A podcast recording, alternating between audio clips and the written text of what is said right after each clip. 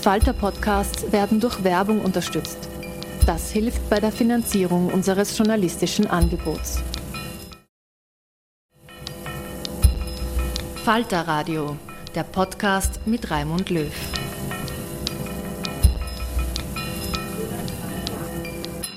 Sehr herzlich willkommen im Falterradio. Strongmen, also autoritäre, starke Männer, Autokraten sozusagen, bestimmen immer mehr die Weltpolitik und sie gefährden unsere Demokratie, urteilt der britische Publizist Gidon Rachman. Rachman ist Kommentator der Financial Times und Autor zahlreicher Bücher. Sein neuestes Buch ist auf Deutsch unter dem Titel Welt der Autokraten erschienen. Rachman zieht darin Vergleiche zwischen Russlands Wladimir Putin, dem Präsidenten und Regierungschefs Chinas und Indiens und Amerikas Ex-Präsident Donald Trump. Im Bruno Kreisky Forum hat er seine Thesen im Gespräch mit Tessa Schischkowitz präzisiert. Tessa Schischkowitz wollte von Gidon Rachman zuerst wissen, was denn seiner Meinung nach der Wendepunkt für Russlands Wladimir Putin war, weg vom Präsidenten, dem es vor allem um Stabilität ging, hin zum Aggressor von heute. I mean, I think that it's kind of in retrospect clear that Putin was the beginning of this this age of the strongman, but it certainly didn't seem like that at the time. It, or rather, I think the West was so confident after the ideological and geopolitical victory at the end of the Cold War. And you've got to remember, Putin comes to power only 11 years after that. That we found it almost uh, very hard to conceive of the idea that you might have a, a return of strongman authoritarianism. And there's Putin is the beginning of a pattern where we have a number of these leaders, Putin and I, would say Erdogan as well in Turkey, Xi Jinping in China, who come in and their initial reception in the West is that they're greeted, and Modi in India actually, as liberal reformers, really. That people don't understand what they are or what they're about to become. And I think that's partly because of a, as I say, overconfidence in the West, a sense that that we now know that that kind of leadership is a political and ideological dead end, and that therefore, obviously, if this person seems reasonably modern and intelligent, they'll follow a kind of liberal democratic path ultimately. Um, and so, when Putin comes in in 2000, and, in 2000, actually, symbolically enough, New Year's Eve 1999 is is when he takes power. Um, he speaks the language of democracy, actually, a bit. You know, he says that, um, you know, how proud he is that Russia's had a fully democratic election.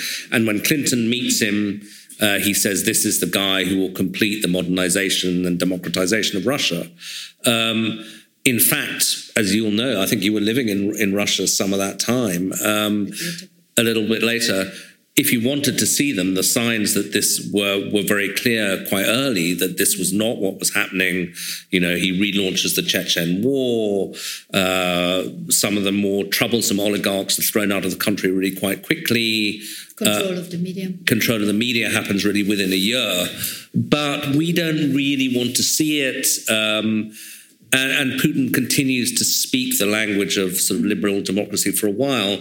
And then, then I think there's a breakpoint um, in 2007, and Ivan Krastev, uh, who's sitting in the audience, written about that yourself, the, the Munich speech that he gives, where he sort of ends uh, the, the idea that actually the West and the Soviet Union or former Soviet Union are agreed that the end of the Cold War was kind of happy ending, and there, there's takes a much more sort of anti-Western line, which really culminates with the invasion of Ukraine, but you, you have Georgia, Crimea, etc., etc. And as I say, um, this pattern of Western misreading of strongman rulers happens again with Erdogan. He comes to power in 2003.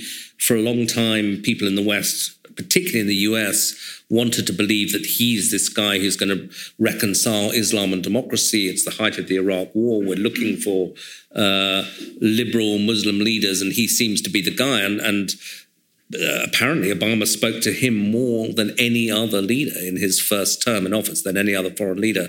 Obama chooses to make his first speech overseas in Turkey because this guy seems to be so important.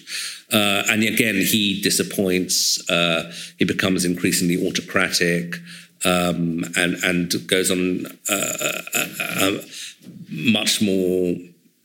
uh, sort of anti-Western slant as well, and we get similar reasons actually to to Putin. I think he begins to feel insecure about his own domestic situation, to believe that the West is plotting against him, all of that. And finally, Xi Jinping, same thing, comes to power in 2012. I remember meeting him in 2013 with a group of kind of Western, some of them ex political leaders, some of them kind of intellectuals. And we, a lot of the people in the group were sort of bought the idea that the main thing to understand about Xi Jinping was that he was an economic reformer, that he was going to complete China's transition to the market. And there were a few in the group or, or, and others who wrote stuff later saying, and actually maybe he'll democratize a bit, you know, and and create independent courts. Complete misreading. He too actually centralizes power, imprisons over a million people in an anti-corruption drive, becomes much more anti-Western. So uh, it took a very long time for us to realize what was happening. And I suppose the trigger for me to to write the book um, was when this phenomenon actually breaks out and, and, takes over the United States briefly with, with, the election of Trump. And we can talk about whether it's fair to put Trump in the same basket as these leaders. I, I think actually it is.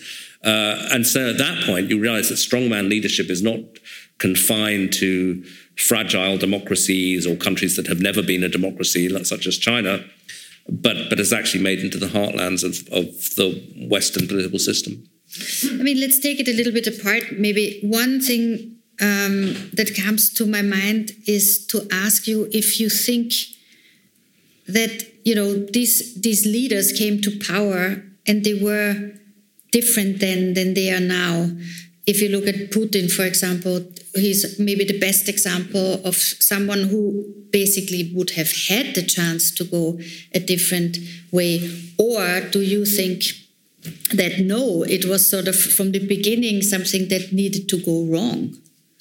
I, I think that you know the the longer you're in power, um, the more likely you are to to uh, to go slightly mad in power. I mean, I think if you're something like a sort of absolute ruler in Russia um, and, and power more and more around you, then you're bound to sort of slightly lose touch with reality.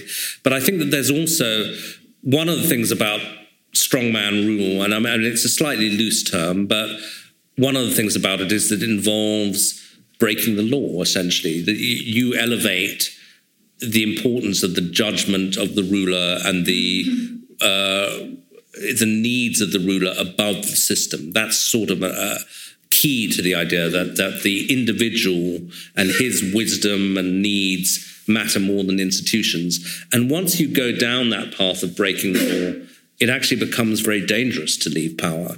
Uh, so that, again, you, you, know Russia well. I mean, the number of uh, you know, the, the, the, blood that's probably on Putin's hands, the things that could be investigated, or the money that's been stolen. Or, and it's not just him, people around him uh, who are implicated in the system.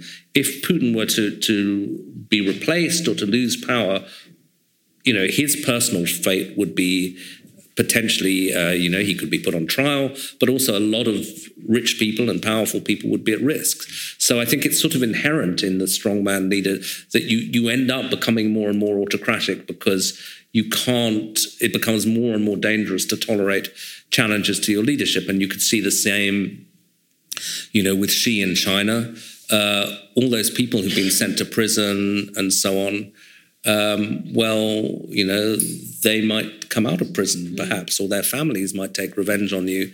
So it, it becomes difficult. No, for sure. At the end, there's no exit strategy because, as you say, it endangers sort of the entire uh, group of uh, cronies that is in the kleptocracy together, Absolutely. and you can't leave. But if you look at the sort of what what defines strongman rule that you you defined it in your book um, the common traits would be to to rule by politics by fear by the contempt for law of law by a personality cult uh, and by the claim to represent the real people which mm. is sort of something that resonates in german lands of course particularly well also um, so that is basically sort of the, the pre-stage of uh, fascism, which we see in Russia at the moment with the emergence of the term rashism mm. uh, uh, coming from from Russia, from Russia, um, in a, in a particular drastic case. So, would you say that it is necessarily something that develops out of a strongman rule, which can come in, as you said, various ways, can be more or less democratic and more or less autocratic. Uh, does it necessarily lead to fascism in the end? Well, you say fascism is, uh, you know, it's, it's a term people might define differently, but I think it, it's inherently anti-democratic, put it that way. And, and yeah, I think that the, the personality cult aspect is something that's closely associated with fascism. But I think that one of the reasons the personality cult is particularly important, we talked about it a bit, is is that it's associated. One of the reasons you justify putting all your faith in an individual, or that this kind of politics asks you to do that, is that they will usually evoke some kind of national crisis. They'll say that. Um, the, the nation is either it's under siege either domestically from you know in the United States I suppose the Trumpians would say the woke left or by immigrants or something and they're overwhelming the country or or perhaps simultaneously uh, the country is under assault overseas that um, say as Orban said in Hungary that migrants are flooding into the country or Putin in Russia that NATO is trying to destroy the country um, and if you have this combination of domestic and international threats, and you say, I'm the only guy or, uh, who, who understands this, uh, you must put your faith in me because and, and really you can't afford to operate under the traditional rules because that's what's led us to this terrible crisis. But uh, as trump put it i alone can fix it. And once you say i alone can fix it then you open the door to saying well, we're in this emergency, I alone can fix it, and therefore uh, anything is justified in terms of breaking the rules, uh, arresting the people who are, uh, you know, perhaps causing the crisis or going to war, as, as Putin has done. Um, so it's the combination of the evocation of a sense of crisis and the personality cult leads you towards illiberalism and, and something often close to fascism. Yeah. I mean, we have, of course, the the, the, the feeling in the West was always that uh, strongman rule is something for weak democracies or countries that does, don't have a very strong, long tradition in democracy. Um, of course, we in Austria and in Germany, we know very well that uh, so-called um, civilized cultures can descend very quickly into the worst type of um, dictatorships uh, and, and murderous regimes. But that was sort of the common idea here that we looked at Putin, um, who, who had sort of the choice to become a democratic leader or not, and saw him descending into now being the butcher of Moscow. But with a different type of regime like in China, where democracy, of course, was never introduced. Mm. So how does that um, development? You just you you open the chapter with China, China with your description. What you also now described the scene, how this group of influential Western journalists and also academics, business people, yeah. wild mix arrived there and then discuss. So, who is this Xi Jinping? Who, what, what will he mean? Will he be uh, like his predecessor, or will he? And nobody understood that he might actually be closer to Mao in the end in his attempt to take whole power and keep it also for himself personally with all mistakes that go with it. So, what does what, how does a non-democratic uh, authoritarian ruler? How does it fit into the whole strong? How does it fit into the strongman thing? Because well, it comes from the opposite direction. Yeah, well, look, I think I think that, you know, in a Chinese context, it does actually make sense because after Mao, I think a lot of the Chinese elite realized that one of the things that had gone horribly wrong was that you had this personality cult, this man who'd had far too much power, uh, created you know tragedies, cultural revolution, great leap forward. And so the Communist Party attempted to move towards a more collective style of leadership. And if you think about the uh, the immediate predecessor of Xi Jinping. He was a guy called Hu Jintao, who was very colorless, um, you know, was served just the two terms in office, and they put one of the first things that Deng Xiaoping does in the early 80s when he takes power is to put term limits into uh, the general secretary of the Communist Party and the presidency of, of, China, which are the two key posts along with the head of the military, precisely so that you can't go back to having a strongman ruler. And so they try to, they're not going to move towards a democracy, but they are going to try to move towards a more collective, institutionalized leadership. And for a while, it seems to work. So Deng leaves, and then you have Jiang Zemin, who serves just the two terms, Hu Jintao, who serves just the two terms. But then Xi Jinping comes in, and um, he clearly has some aspirations to recreate the cult around Mao. Uh, he incorporates his thought into the Chinese constitution, or the constitution of the Chinese Communist Party, which only Mao had done beforehand.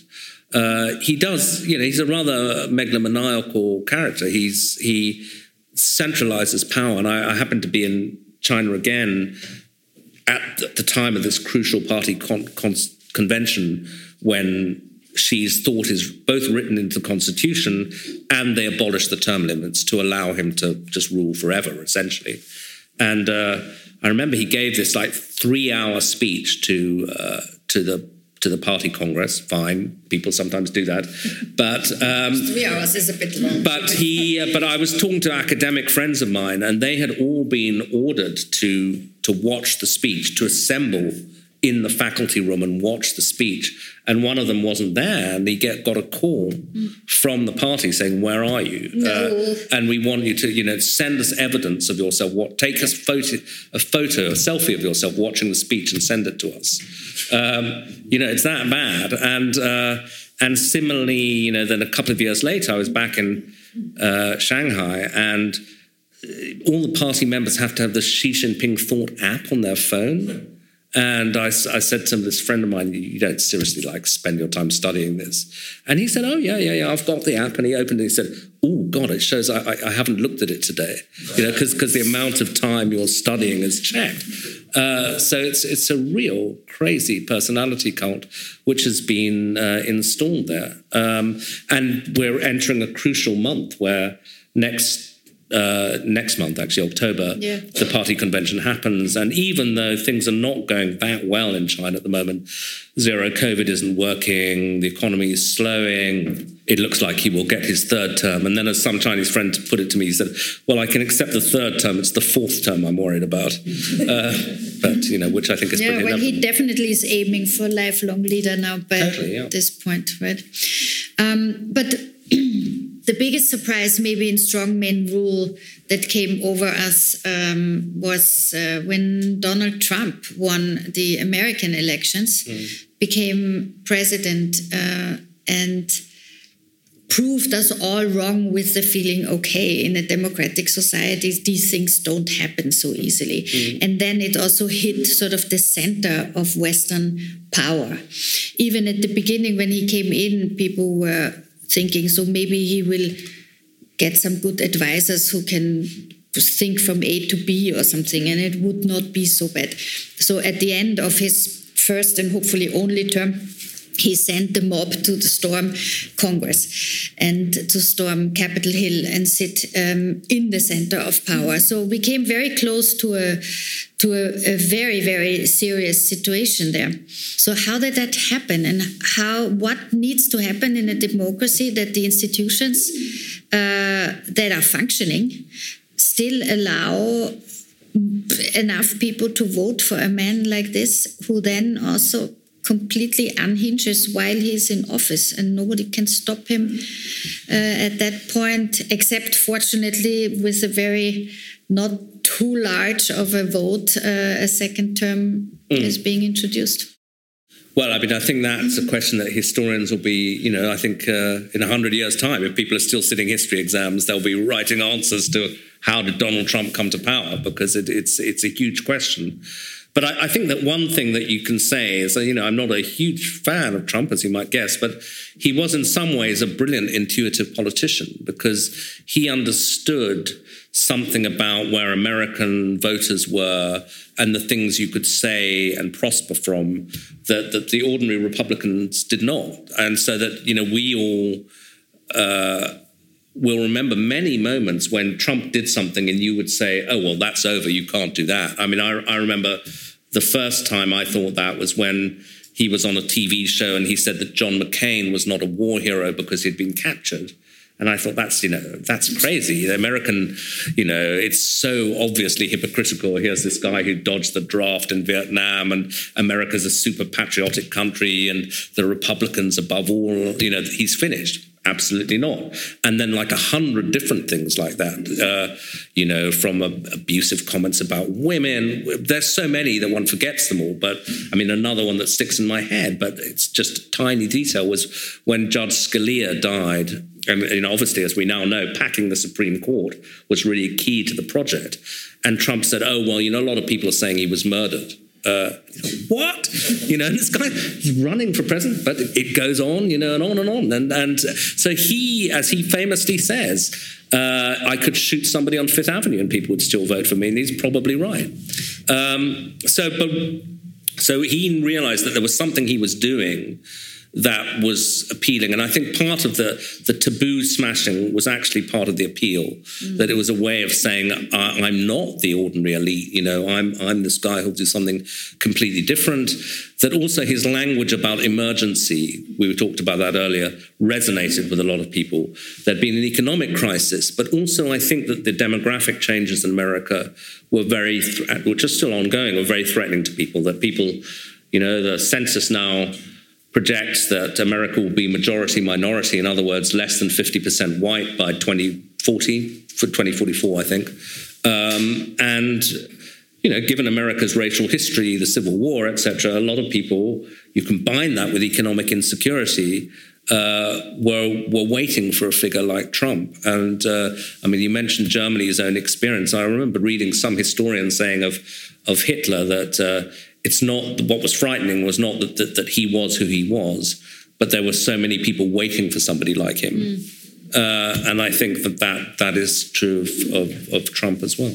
But I mean, at the time we were thinking, writing, commenting on the question if the election of Donald Trump was sort of the last battle cry of the angry white man. Um, how do you judge the situation now with these recent discoveries of him having hoarded or also misplaced and in his uh, basement uh, classified documents? Will that end him? Is there a possibility that he will not be even able to, you know, continue to have a, such a considerable influence on the Republican Party? Well, it might, but I think that people have been predicting the end of Donald Trump for a long time, and they've been proven wrong many, many times. And actually, um, one of the reasons that he hasn't been ended is that he continues to have enormous influence over the core of the Republican Party, so that you saw after January the 6th, a lot of people like McConnell and, and Senator Lindsey Graham and so on distancing themselves very rapidly from Trump and saying, no, no, that's unacceptable. And then they discover that Republican voters are still largely behind him and they all fall back in line. Um, it's possible that um, even though, so I think if he runs for the Republican nomination, he'll get it, probably uh, even with all this stuff. Because as I say, all, this is just another example of what we were talking about, where we say, oh, that's outrageous. Obviously, that finishes him, but it never does. Mm. So I think he'll probably get the Republican nomination. It may be that his behavior and so on, and uh, you know, if Biden, if say the Ukraine war turns into a triumph for the West, that could help Biden. Um, that, that, although he has, still has a grip on the Republican Party, that he doesn't win the election um, but who knows? The economy is also in terrible shape. And then, of course, as you know, there's these questions about Republican parties at state level taking over key positions and possibly mounting a challenge to the election next time that actually works or at least uh, throws it into doubt. Yeah, well, the uh, the um, ousting of Liz Cheney uh, Yeah, last absolutely. two weeks ago, three weeks ago, was actually quite concerning to think that even among you know that it's that this strategy works to put uh, Trumpist candidates through, and um, and and even with sort of the Republican aristocracy like the Cheneys, where the what dead Cheney was a little bit astonished. At Oh, absolutely. And, and I mean, I think that the, the person who beat Liz Cheney was somebody who had originally said, obviously, the whole January the 6th thing was an outrage, and obviously the election wasn't rigged, and then found that to win, she had to recant that and say the election was rigged. I mean, what could happen also is that um, Donald Trump does not get the nomination, but that what, who gets the nomination might be even worse because that's also one of the unfortunate consequences of strongmen. Uh, the strongman phenomenon is that who replaces them, who comes afterwards, might be even more dangerous, more unhinged, maybe younger and fresher and longer in the game. Well, this is a debate that, you know, a lot of people are looking at this guy, Ron DeSantis in Florida, and uh, there, there are those who say he'll be worse because he's smarter, etc. Personally, I mean, I don't know if this is optimism. I think that Trump is uniquely unhinged. Uh, I, I don't, I, I, you know, he's got sort of peculiar qualities and um, so I, I think more or less any other Republican would be at least outwardly more respectful of institutions. And it, it's very interesting. I mean, talking to uh, or, or even reading the, the accounts of people who worked with Trump. In, in other words, they were sufficiently on board with the project to actually take a job in the White House. Uh, how they felt that he was instinctively an authoritarian in the, in the sense, in the way that he, the people he interacted with, the people he got on with, he lo- he got he had great meetings with Orban, he had great meetings with Erdogan. In fact, he says to Bob Woodward, "The tougher and meaner they are, the better I like them." Uh, he he you know calls Xi Jinping a genius. He calls Putin a genius just before the invasion of Ukraine. And the people he really hates are people like Angela Merkel, Theresa May, women, uh, and and sort of Democrats, basically. I mean, that's that's the other thing that um, maybe one of the weaknesses we'll see on the strongman um, era is that it's very difficult for strongmen who do like each other, but to actually strike an alliance because they are so self-centered and nationalist usually that it's very difficult to to build an alliance between different strong strongmen countries. Yeah, I mean, I think that they. Um, th- th- th- those alliances are inherently unstable because they they are based around, you know, one guy and another guy sort of striking a, a deal in a room. But I think that the most important strongman alliance at the moment is Putin and Xi, um, and that if it holds, could change the world. And I think it's it's partly a common ideological thing that, uh, and of course, I, I, should back a bit, back up a bit for those who, who didn't uh, notice. Just three weeks before the war, Putin goes to Beijing. They sign a big uh, sort of friendship agreement between the Chinese and the Russians, um, talking about unlimited partnership between Russia and China. And um, our friend Alex Gabuev, who's uh, now had to leave Russia you from the Carnegie Endowment, said that they got on with each other because they were, you know, in a way, the Tsar and the Emperor. They both were looking back to that. That's how they ran their countries. They, they saw themselves as the personification of their countries, the, the representative of their country's interests, with a perfect right to sit together one to one and to speak for Russia, speak for China, and do a deal. And I think the other thing is that Xi is strangely obsessed with the collapse of the Soviet Union um, because it was a fellow communist party.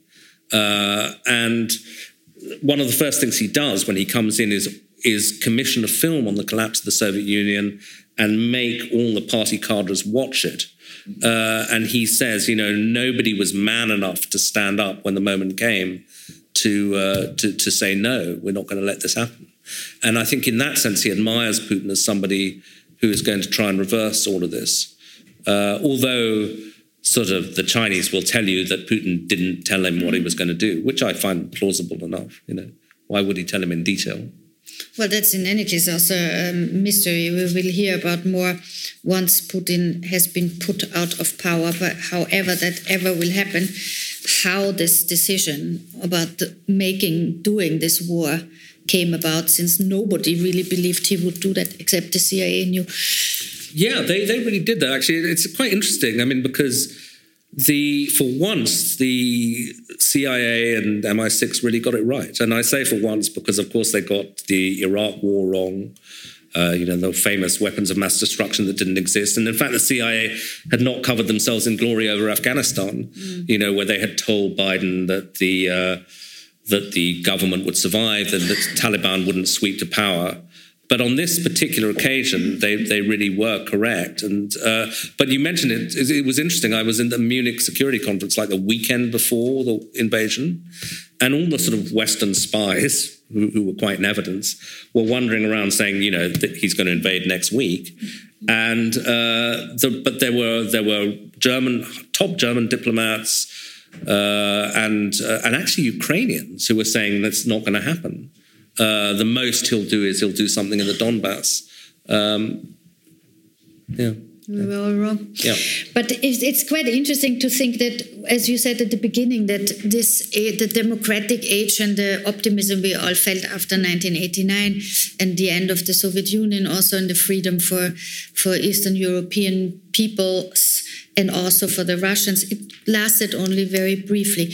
And if we look at this tableau now of how the old, uh, the big old powers, uh, what leaders they have, and what leaders the emerging powers have. So you have India with Modi and mm-hmm. China with Xi, sort of have turned sour in the sense that they have now uh, also in India, which was much more where, the opportunities were bigger and i think you were one of those who as yeah. you self-critically uh, remark in, in the book also saw a chance for Modi to eventually be a reformer or have some good influence on the whole system. It's quite interesting that these emerging powers have these strong men. While if you look, uh, Trump at the moment was replaced by Biden, who actually does a better job than a lot of people have uh, uh, expected in terms of getting legislation through, calming uh, sort of the international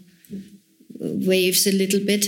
Uh, and in Europe, the big uh, powers are under so far relative, um, you know, we don't really moderate leadership in France and in Germany, at least, and Italy could go wrong. We should talk about the first strong wo woman in this club that might emerge soon. But so, how do these emerging uh, powers versus the old powers come into the whole balance? Well, I mean, I, I, think, yeah, you know, if you just wanted to do a sort of global tour, um, basically the two most populous countries in the world, which is 40% of the world population, India and China, uh, both have strongman leaders. And I just should briefly talk about Modi because India is so important. And, you know, I was talking to the leading Indian historian Ram Guha a couple of weeks ago, and he says India is now basically a 30% democracy, as he would say it. I mean, it's not nearly as oppressive as China, but the press, you know, to give you another indication, the World um, Press Freedom Index India is now 150th of 190 countries. Not great, you know, for a country that we think of as the world's leading democracy. Uh, so he's really taken that place backwards, and he's also done it uh, on the basis of ethnic division uh, is really, really important to. He's very much a Hindu leader as much as an Indian leader.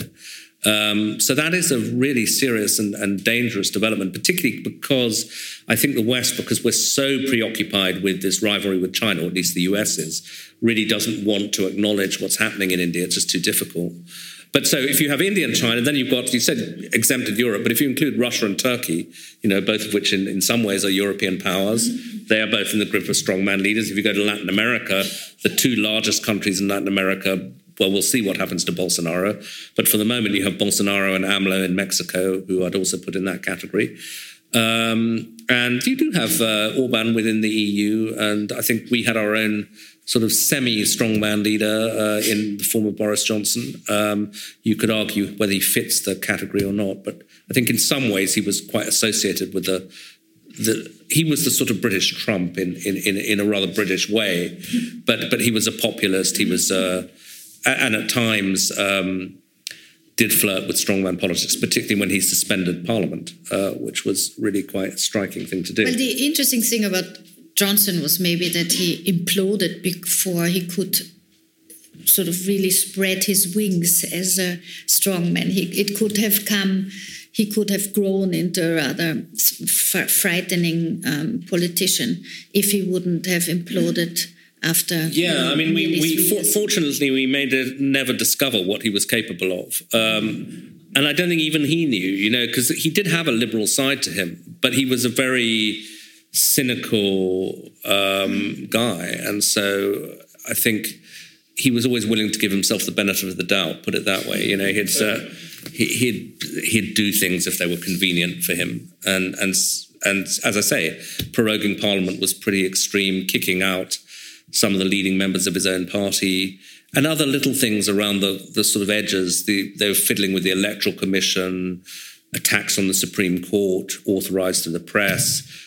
It was not the signs were not not good. Well, the contempt of the law was certainly something that he was. And the whole anti-elite thing was very important, and, indeed he uses some Trumpian language, like talks about the deep state. Yeah. Uh, although somebody pointed out to me that actually even Macron has talked about the deep state trying to frustrate him. So, so that's a.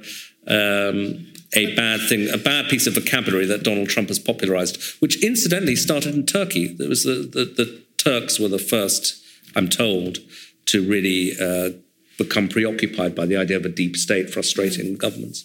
But that's a very important point also. In Turkey, the army always plays a very big role mm. in sort of takeover of power. And, and, and it's actually interesting because um, Erdogan is not an army general and mm. came from a popular populist background. But the army always plays a big role. Where does it fit since the French Revolution? The question was, does the army come with the mm-hmm. with the, the rebellion, go with the rebellion or not? So one thing that Trump, for example, never did is bring in the army with him on his side. They never sided with him. No, um, and they probably wouldn't have. But you know, there are all these accounts now of what was happening in the last two or three weeks, where people on the on the White House were talking to the Joint Chiefs like every day to check what what Trump might be doing and so on. But I think that you know it's interesting where the army. I think top American military officers probably do believe in the system and were fairly horrified by Trump. But and the other thing is that the American military is a very multiracial institution. And uh, they need uh, racial harmony, really. Uh, so the kind of race baiting that Trump was doing was potentially pretty disruptive for them. On the other hand, I'd imagine that your average white American soldier would be core Trump voters. So it's, it's hard to, and there were certainly ex-military people quite well represented on the people who stormed the Capitol. Yeah. So uh, you know, the danger is, I think that uh, if Trump comes in on a second term, is that he will try to get his people in all the top institutions, including the military. Uh, yeah. And he, he might, you know, he can. He's commander in chief. He can appoint who he likes. Yes, and I mean we see it with the courts since he packed successfully yeah. the um, Supreme Court with his um, with people who think like him. Putin might be an interesting man, also a strong man, to see how the whole army thing works out for him because now, of course, there's a tight control of the Siloviki, of the sort of power ministry man uh, in, in every respect. But since the war goes so badly, as far as we can see, and this latest development with the Ukrainian army being able to take back um, uh, uh, cities and the whole oblast um, in around Kharkiv, the, the hope could be that sort of this control over all the different uh, sectors of army and intelligence services might not be as tight as we thought. Yeah, although I mean, you know, from what I hear, that obviously everyone's looking to see for signs of dissent within the Russian elite, and not many that people have spotted yet. But we'll see. I mean, because as you say, the past week has been very, very bad for him. Um, and it feels like his real power base is the intelligence services, not the military. let's talk about why my favorite question why uh, are most authoritarian leaders in this world men why are the strong men strong men and not strong strong women yeah, well, I, I, think that actually gender is really important for a lot of these uh, strong men. It's not a coincidence. If you look at the rhetoric of them, I mean, as I said, they, they like a rhetoric of crisis. And part of the crisis that a lot of these leaders speak about is a social crisis. The idea that traditional values are being undermined. And those traditional values are being undermined often by gay rights or trans rights is the thing that currently the American right is obsessed by, or, or indeed just feminism. Um, and so, um, and and a lot of the social changes on, say, gay marriage or even women's rights have, have happened within our lifetimes. So there will be people who who are not comfortable with them, uh, who they can appeal to, and uh, so that, for example, as I say, it's quite interesting how these trends span the West and the East, and democracies and non-democracies. But this macho posturing is really key. Uh, you know, obviously Putin, the famous pictures of him bare-chested. Um, Trump actually boasts about the size of his penis in a, in a, in a televised debate, if you remember. Um, and um, Xi has banned the portrayal of effeminate men on Chinese television. Modi, when he campaigns, they talk about his 64 inch chest, or is it 56 inch chest? Uh, and he's like an old guy. He's 69. He's not actually particularly macho, but this idea of him as a literal strongman uh, is very important. And um, and similarly, a lot of the kind of liberal politicians that they deride often actually do turn out to be women, you know, whether it's Merkel or Hillary Clinton. Um, so I think that a sort of male backlash aspect of strongman rule is really quite important. Well, we have two contenders now, women in democratic societies that can turn a little bit strong, womanish. Uh, uh, one uh, is uh, Liz Truss yeah. succeeding Boris Johnson? Do we see any potential there? She's a bit more organized than, than him. I don't think so. Uh, I mean, I'm not saying that the, the, Conservative Party is going to morph into a sort of particularly liberal party, but I just maybe I'm uh, you know haven't seen it yet, but I, I, don't think so. I don't. I mean, she, she may not be a terribly good prime minister, but I don't think she's going to be I don't think she's got that intrinsic authoritarianism in her, but we'll see. And, and the other is Giorgia Meloni in Italy. And that is interesting because the Italian right so far, the far right, has been pretty macho. I mean, Berlusconi, uh, very much so. Um, Salvini, the same. Uh, but she she is uh, yeah a woman leader of a party that is I think the term they use post-fascist. So we'll we'll see, we'll see how that works out. But obviously she's not in power yet, so we can't quite be sure. But how dangerous would she be in power? I mean, the the, the anti-European speeches, for example, are very dangerous, of course, in a time when we need European unity. Not only because in general it's good to have a strong pro European stance in the main capitals in Europe, but also because we need to be united in order to stand up in this winter of discontent against the aggression of Russia in the Ukraine. So, how dangerous do you think would it be if well, she it comes? Depends what you mean by dangerous. I mean, I think you, you might decry some of her policies and say, look, I really wish she wasn't anti EU, but that doesn't necessarily make her an authoritarian leader. Um, but the question is whether, I mean, she has said and she's put out statements in English saying, uh, you know, we put fascism behind us, we're a post fascist party, etc., etc.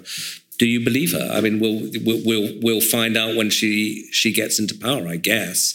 Uh, certainly, that roots of that party are in the, you know, the, the element of Italian society that continued to admire Mussolini, no doubt about that.